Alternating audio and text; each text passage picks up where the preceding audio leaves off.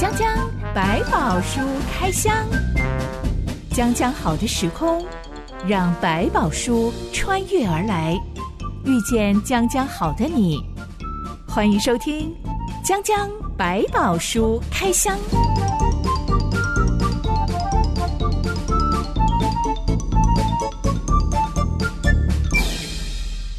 百宝书里有百宝，让知心和下凡哥为你开箱来挖宝。Hello，我是知心。Hello，下凡哥。我在网络上看到旅游业最不欢迎接待的六个国家旅客。哇！下凡哥，如果让你猜猜 哪些国家可能榜上有名，你大概会想到哪些？这个大概应该都是第三世界比较多吧？不够文明吗？可能文化上的误解，就很容易觉得他们好像来这边就不懂的一些。所以文明国家或者这些旅游的一些要求或者那个素养可能不太一样。下凡哥，你自己常常在飞来飞去，嗯、是、嗯、你会遇到讨厌的旅客吗？当然会有些，就是你会觉得他不太尊重别人，比如说他这个耍大爷的那种。对，会这种其实我觉得这种反而是另外一种我们最讨厌，就是他其实是很文明的国家来的，他反而是因为他自己觉得他应该有什么权益被忽略了。更要去挑战说，我是顾客哎，你们怎么花钱是大爷？你们都要对我卑躬屈膝。其实这反而是我们真正讨厌大爷脾气的哦，土豪型的，反而是我们比较觉得不喜欢。这六个国家里面、嗯、最熟悉的就是所谓的不文明行为。嗯嗯。所以呢，中国榜上有名，因为旅客常常会有一些随地吐痰啊、大小便啊，或者在人家古迹上面刻字啊，啊到此一游。老实说，我小时候经常看到古迹城墙上面有“到此一游”，哎，还有立可白在上面签名。对对对，没错。台湾早期出去也也会这样，像我的小时候开始能够出国都是不容易的。突然一下，台湾经济起飞，然后很多人都能够出去的时候，那个时期是最容易发展的状况，因为出去可能就是撒钱啊，就是表示我可以玩得起啊，这种时候是最容易发生像刚刚讲那个情况。六个不受欢迎的国家旅客里面，嗯、其他五个全部都是白人，哦、让我非常惊讶哦。呃，首先是美国旅客，是美国旅客很容易白人至上，我有优越感，嗯、所以很容易会在旅行的时候对别人投以种族歧视的举动。有一些确实是如此。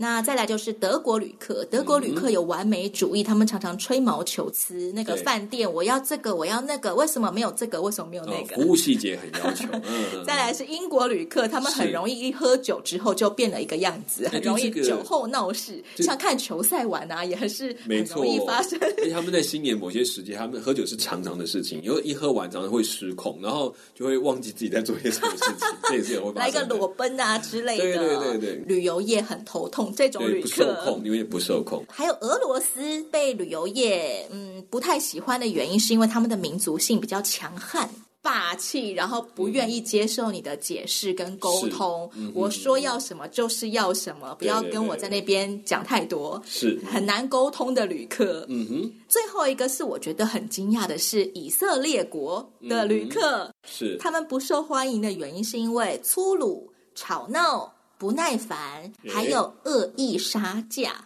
OK，那这对我们的熟悉者好像或者我们以为的这个以色列好像不太一样哈。跟我们今天要开箱的《江江的百宝书开箱》里面的内容好像有一点点相似。所以其实我我很难想象以色列旅客是竟然是粗鲁跟吵闹、不耐烦，还有很有钱，但是却喜欢恶意杀价。杀价这件事情可能见仁见，就是我杀价是我的权利，看你要不要。那比如说我们自己以前我们去东南亚也有这种杀价文化，而且是越杀越开心，这种情况也会有。见仁见智，但是前面那几样我真的是头一次听到，比较粗鲁啊、大声吵闹，这好像印象中好像都在描述过去的有一些刚刚出去出国的会容易出现这种状况。其他的那些民族性，我们大概多多少少都有听过。对对，只有以色列人的文化，我从来没有听过，可能我也从来没有接触过以色列旅客了。是，就是我们至少在我们所听到的，或者是啊看到这个在外面介绍的时候，可能会有这种感觉，就哎，好像他们并不是那么的外放的民族。这是我们一个刻板印象，实际上是如何，真的要看了才知道。现在的以色列旅客会出现这些奇怪的阵头，而我们今天江江百宝书开箱要来开箱六十万以色列人，他们离开埃及之后的旷野旅程，竟然常常表现出素质低下的不文明行为，哦嗯、也就是只要吃不好啊、没水喝啊、不顺心啊，嗯、就大吵大闹，嗯、要求他们的导游兼领队摩西。要满足他们，跟现代以色列旅客不受欢迎的原因好像有点雷同。嗯，或者其实看到。回到一件事，他们这些都反映出人这个最基本一些劣根性，就是很容易自我中心，然后以我为主啊，这种概念，我觉得大概也是透露出来这个的特点。摩西就是被上帝委托要来照顾这群不文明行为的旅客，好好带着。今天我们要开箱出埃及记第十七章，嗯、一段月之后，我们来开箱。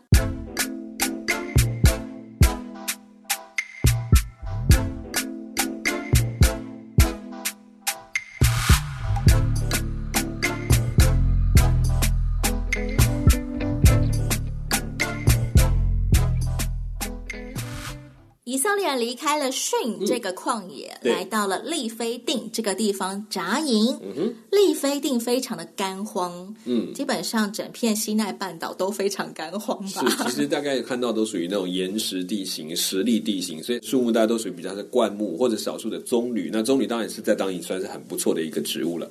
以色列人在利非定这个地方怎么样都找不到水，是就吵闹起来，嗯、围攻摩西说：“给我们水喝！嗯、你为什么带我们离开埃及，让我们和我们的儿女并牲畜都渴死呢？”嗯哼，摩西很无奈，只能回应他们说：“你们为什么与我争闹？为什么试探耶和华呢？”嗯哼，哎，这种吵闹抱怨。等同于试探耶和华吗？回到前面，我们谈过关于食物的问题。摩西奇也讲一句话：你们在抱怨的不是跟我抱怨，是跟上帝抱怨。抱怨我，其实就在抱怨上帝，去找上帝，而不是来到我面前来，好像在否认，甚至是在挑衅，来质疑我们这次的行程。什么样的心态叫做试探上帝呀、啊嗯？如果你是上帝，你就把水给我们。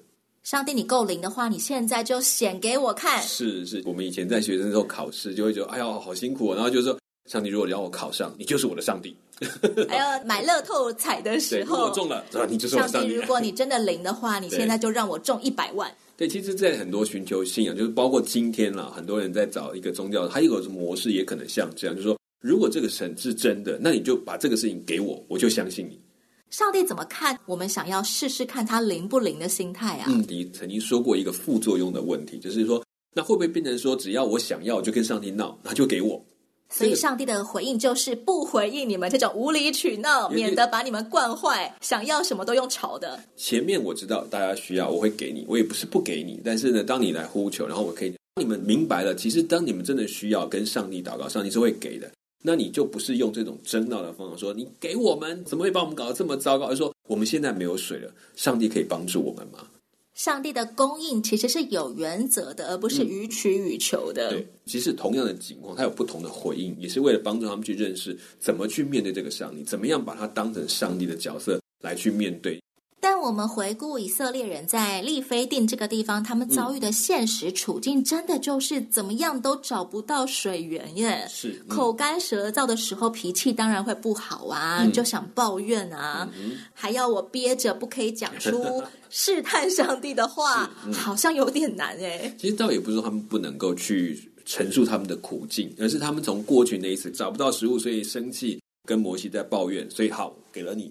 可是你既然知道上帝是可以拿食物来给你们，可以把鹌鹑送到你面前的，为什么你不相信上帝是可以把水给你们的？你只要跟他说我们需要水，求你帮助我们。这两件事完全不同。就好像我们开玩笑，你有没有发现，你去找一个国王讨论说，国王啊，你可以降低我们的税金？那你可以在那里说，国王拜托你，你你搞什么东西啊？你凭什么要这么多税金啊？我们都活不下去了。还是你会说？啊，国王，拜托你，我们现在过得很辛苦，会不会给我们降一点税金，可以活下去？你当他是国王，你会这样去做；但你当上帝是什么？心态上有很大的差别。对，所以那个行动上就是不一样的方式。所以还讲说，为什么在前面的抱怨上没有再多说，就给了他们？但是在这里，上帝就让摩西说了一段话，这是你是在挑战你的上帝吗？把他当成你的仆人吗？在利非定发生的事情很像我们现代的情境剧。嗯，上帝是一间餐厅的老板，客人不会看到老板。对，但是店长在店里，嗯、店长就是摩西。是，而以色列人现在就像是一群奥 K 一样，他们就是讨厌的难缠的客人，嗯、来到店里面就翻桌说：“叫你们老板给我出来！嗯、你这个店长给我负责！摩西，你把我们带来这里是要渴死我们啊！”是，其实就很像是这种。大牌的奥客。也就好像他们其实就像你刚刚，他把它当成一个餐厅，我来吃东西却没有东西可吃，那就是老板你的问题。他们这样闹，处理还可以合理，但是你忘记了，你现在是来到一个掌管天地的上帝面前，请他把水给你们喝，那是完全不同的角色。所以我刚刚讲说，对，同样是要水，一种是我本来就应该有水，一种是真的我们没有水，你可不可以给我一点水？那完全是不同的对象。有些人来到教会里面也会抱有消费者主义耶。对，这个灯光不美，嗯、气氛不佳，唱的歌很难听，你们都没有好好的关心我，都没有打电话来关心我，是是是，所以我要翻桌了，我要离开这个教会。嗯，夏凡哥，你怎么看这种基督徒呢？这个其实也问我，就是我们在带领的过程，我们也要负一责。可能我们在某些的模式，让他一直觉得说，他就是应该被捧在手心上。而不是把它当成一个伙伴，当成一个一起奔跑跟学习的肢体在看待，这也是要小心。因为我们某种的为了把人带进教会来，可能也会用一种过度的或者很礼敬的方式看一个人，他就是最棒的一个人，他是什么东西都很好。可是当他进来之后，他也自己成为基督徒之后，他突然发现，原来哦，我一旦成为你们，就不是这样对待我。他可能就有这种衡量说，你们都没有爱心，怎么不像过去那样的？支持我所有的一切事情，还要教我，还要要求我，这可能是我还没信主的时候，你们都对我嘘寒问暖、关怀备至。嗯，呃，结果我信主之后，大家都不关心我了，好像我跟你们一样要出去外面做业绩了。原来我其实是一个业绩嘛。对，所以关系吃的不道，当然没有不好，可是也不要忘记，你的建立关系不是因为哦他要成为基督，所以你要建立关系，是你愿意为主的缘故建立美好的关系，透过你认识上帝，这是很好。可是如果你是用这种交换式，那就很简单。我今天请你。吃两顿饭，哎，你都不跟我来交，换，换下一个，我就不要再理你了，我也不再关心你的死活，你开心难过我也无所谓。那其实你并不重视这个人，所以其实关系是回到说，上帝看重人，所以我们学习看重人，这个态度会让他觉得，为什么你们会这么看重人呢？因为上帝看重。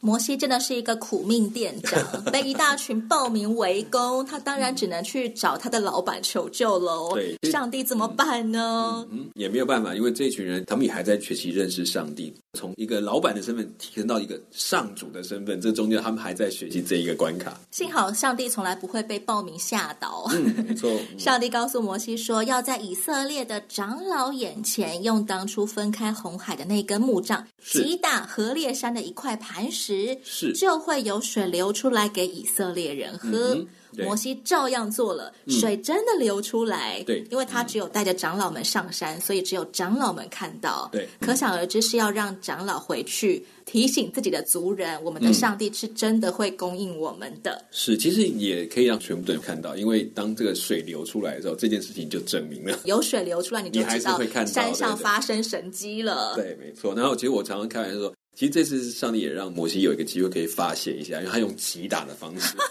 我就跟他说：“哎，是不是？好了，我知道你也很委屈了，好吧，你就打一下吧。”只有击打可能不够，还要大吼大叫加用力跺脚一番才够。狠狠的敲下一个石头，就我觉得这个也是很有趣。说：“哎，这个是击打。”但因为将来我们还谈到另外一个场面。嗯、其实摩西也很有理由可以去向上帝抱怨：“你给我这什么烂任务啊？搞得我 动不动就两面为难。他们有什么事情全部都来怪我，是是变成暴民。”不过这件事情，摩西是有的。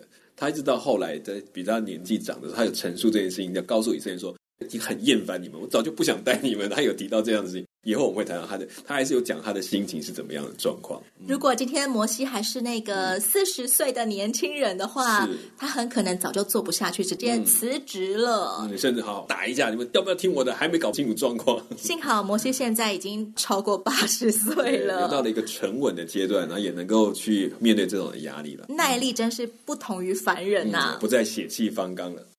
上帝指定叫摩西去击打何烈山的一块磐石，那个何烈山的石头有什么特别啊？这其实没有人大家知道说到底是哪一个。现在基本上连那个地点的位置都是一种推测，所以我们只能说大概是一种属于这种岩石的地形的山地。有人说可能是在那个里面的石盘里面本来就有水，就差把那个石盘敲破，可能上帝已经预备了水在那边，只是等这一刻看见。不管怎么样，这个水的量都不是一滴两滴。摩西是个耐力深厚的领袖，但他绝对不是地质学家，知道敲打哪里之后会找到地下水。嗯、对，甚至这个也在颠覆所谓摩西的经验，就是摩西对这个地区，他在花了四十年在这里放羊啊、巡逻，他其实知道这里哪里可能更容易有水。可是上帝也带着他一直走一个他熟悉，但是又知道这不会有达到去喂养这么多人目的的一个区域，但他还是要考验他的信心。也考验百姓的信心。摩西就给他击打磐石的那个地方起名为马萨，意思是试探，嗯、又名米利巴。米利巴的意思则是争闹。嗯。嗯、试探上帝跟向上帝争闹这两个举动都不是出于真心信靠上帝，嗯嗯、但上帝却没有责备他们一顿，教训他们一顿，嗯、好像很简单的，好啊，就给你们水喝。哎，是摩西已经声明这件事情的做法，其实已经在教导了。也就是说。上帝不是一个直接抓来打一顿的，他是好一步一步教你，我一样一样来让你来学。所以整个出埃及的旅程当中，是一个他们在学习认识这个上帝，跟知道用什么方法可以更适切的面对这个神的一个很重要的一个路程。过去你可能认为神明就是你祭祀他，交换一些祝福给你，所以他不给你祝福，你可以不要理他。但不是，他现在告诉你，他就是你的神。他是供应你一切上帝，你认为所有不可能，在他都可能。但是你不要忘记，他是上帝，你要跟从他，你要顺从他，你要把他当成神。也是为什么这几次好像马上会给他们，但这个是一个教导的过程。随后你会看到也会产生，但是有一些可能有惩罚的，有一些更严厉的教导，就是要一直导正他们对神明的看法，对上帝的这个位置，要把它弄清楚，是把它摆在最上面的位置，而不是摆在一个我要用的时候才拿出来的位置。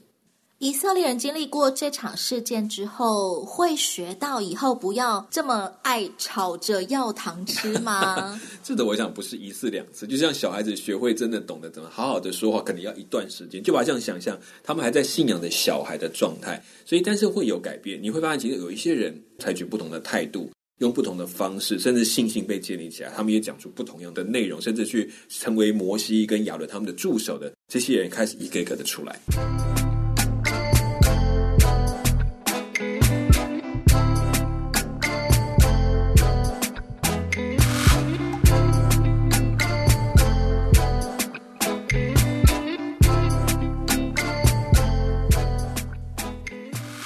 我听过有一个小时候是被领养的。他跟大家分享说，其实他小时候刚被领养到养母家的时候，嗯，是一个非常爱吵闹的小孩。对，不如他的意，他就要大吵大闹。嗯、餐桌上没有端上来他喜欢吃的东西，嗯、他就把盘子跟食物全部拿起来往墙壁上丢。哇，这个情绪很厉害。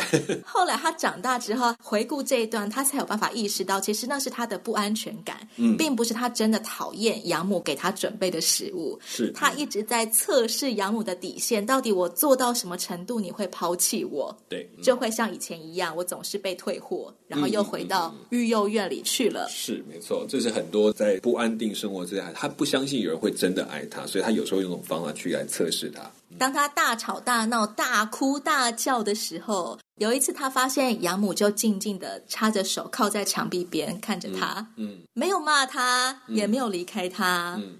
嗯他一直哭到终于累了，停止哭泣之后，他才意识到这个养母并没有因为他哭闹就讨厌他，就不要他。嗯，从那之后，他的脾气就开始慢慢越来越好了，那才是真的建立安全感。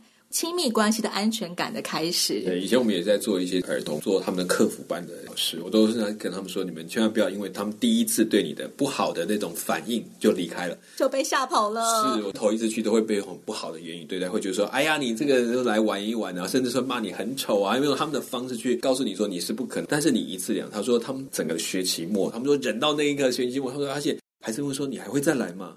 那时候才是好感动的一句话，你还会再来吗？对，他就哦，原来我说他们也在了解，谁是会真的是答应他们就做到的那个人？有一个人相信他，这比一切都很重要。幸好上帝是信实的神，是说过的话，他绝对会做到底。是。在利非定这个地方，以色列人还遭遇了他们出埃及以来的第一场战役。嗯哼，当地的游牧民族亚玛力人竟然集结起来要攻打他们。嗯，亚玛力人是以东族，嗯、他们是以扫的儿子跟妾所生的儿子亚玛利的后代。嗯、亚玛利这个词的含义就是谷中居民、好战者、嗯、生事者，也就是。这个民族好像天性喜欢寻衅滋事，好像那个地痞流氓一样。嗯，夏凡哥他们在这个时候忽然集结起来要攻打以色列人，是因为利非定是他们的地盘吗？这么一大群来到这个区域里面，虽然他们可能也没有特别的去挑衅他们怎么样，但对他们讲就是一种威胁。你已经到我们的地方，另外就他们的所谓掠夺的个性，就是说他们的生活当中取得财物的方法，其中有一件就是掠夺。过路者、牲畜。钱财我们全部都要夺过来。对，就是简单说，此书是我在，此路是我开啊，要从此路过，留下买路财。亚玛力人就是山贼个性啊。就是、他们也基于到说，哎，这一群很好打到，因为什么？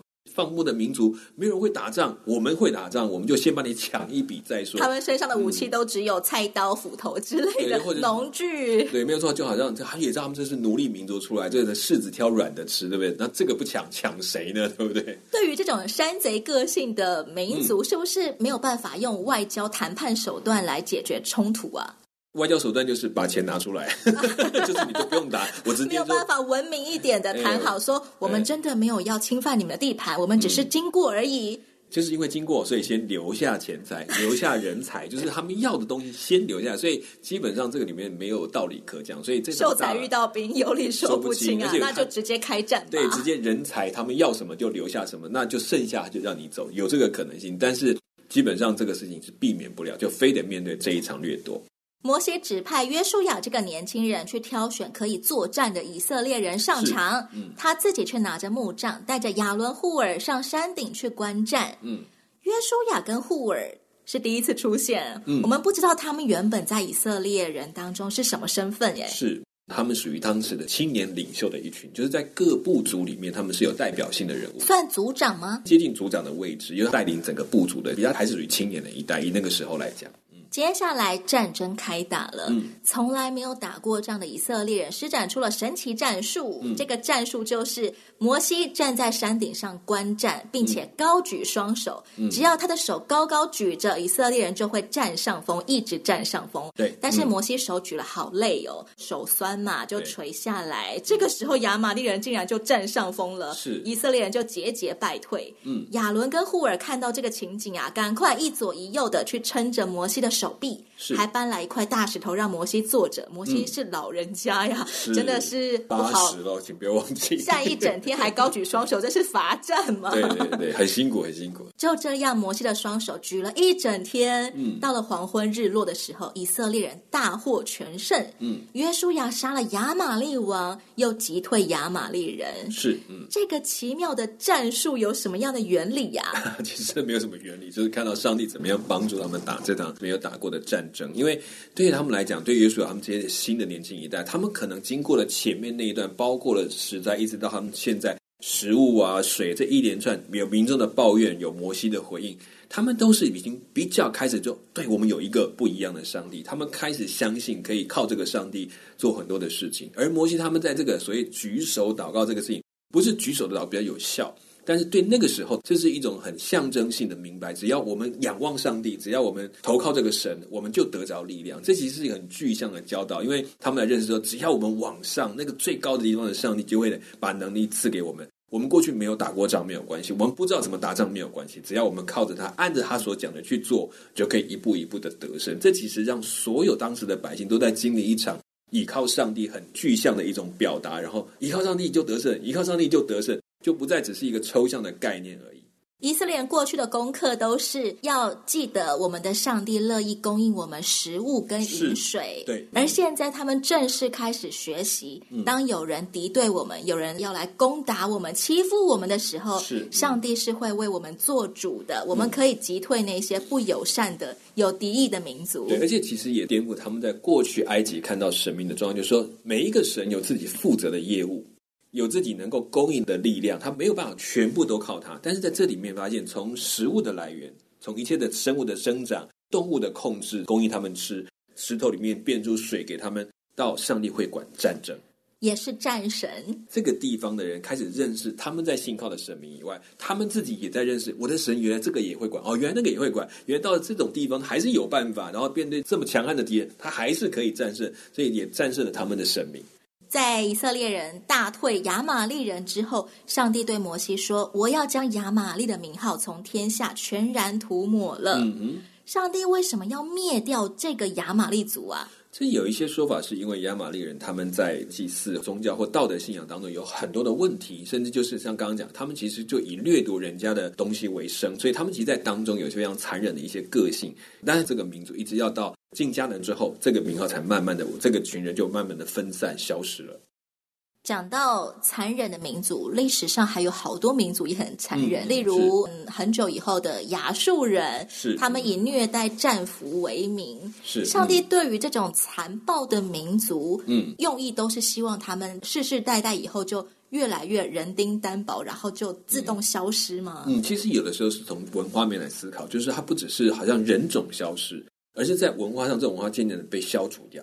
被改变掉，所以也会有这个角度来思考。所以，我上帝并不是要把恶人全部杀尽，而是希望恶人能够归向善这件事情就可以。所以在后来你会发现，并不是真的人种就完全不见，它可能分散到各个民族，然后这些文化被改变了、被调整了，甚至被消失了，这个都有可能存在。这些人可能学到了更好的方法，或者被影响、被好的方法所影响了。以前被上帝灭掉的索多玛跟俄摩拉，他们也有可怕的风俗，嗯、就是喜欢性侵旅客，不管男的女的，嗯，他们都会抓来凌虐一番。是。这种可怕的风俗，随着索多玛跟俄摩拉被一把火烧光了，是所有人都死了，就消失了。嗯，但是现在上帝对亚玛力人的心意，却是让他们、嗯、呃世世代代越来越被稀释掉。嗯，呃，我们可以说他的文化被稀释掉，嗯，他的血脉被。稀释掉，嗯嗯，慢慢慢慢就不会再有人喜欢残暴掠夺旅客，不会以此为荣耀，呃、以此为他们的习惯，这样子。以一群山贼个性自居，还变成一个城邦国之类的。所以，上帝的心意到底怎么看待我们人与人凑在一起，就是有一些不好的民族性呢？我我觉得回头来看，就是索多玛和摩拉变成是一个一个例证，就是说上帝对恶的容忍是。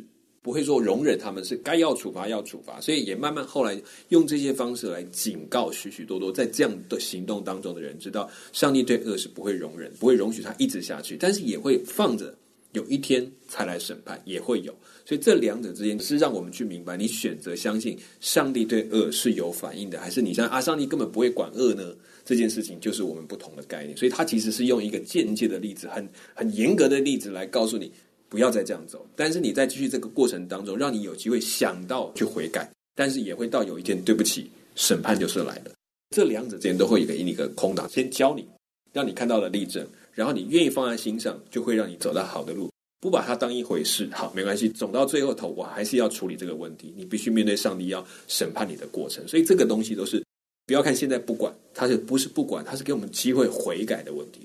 上帝不会姑息不好的习性，嗯、一直代代相传下去。即使我们并没有正面顶撞上帝，但只要我们一直是沿袭在一种不好的风俗习惯里面、嗯、文化里面，上帝是不会坐视不管的。对，所以其实提醒就是说，我们知道上帝很仁慈，但是不要忘记，上帝并没有说他仁慈就包庇了一切的，而是给了你时间，他忍耐等候，希望你认清，然后把他当上帝。遵守他的教导，那才是我们真的活路，免得我们自己把自己上帝矮化了，当成现在当老，哎呀，你都不听我的，要照我的意思，反正你不会管，这些事情都会变成自己，以我们自己以后不小心轻看上帝的危险。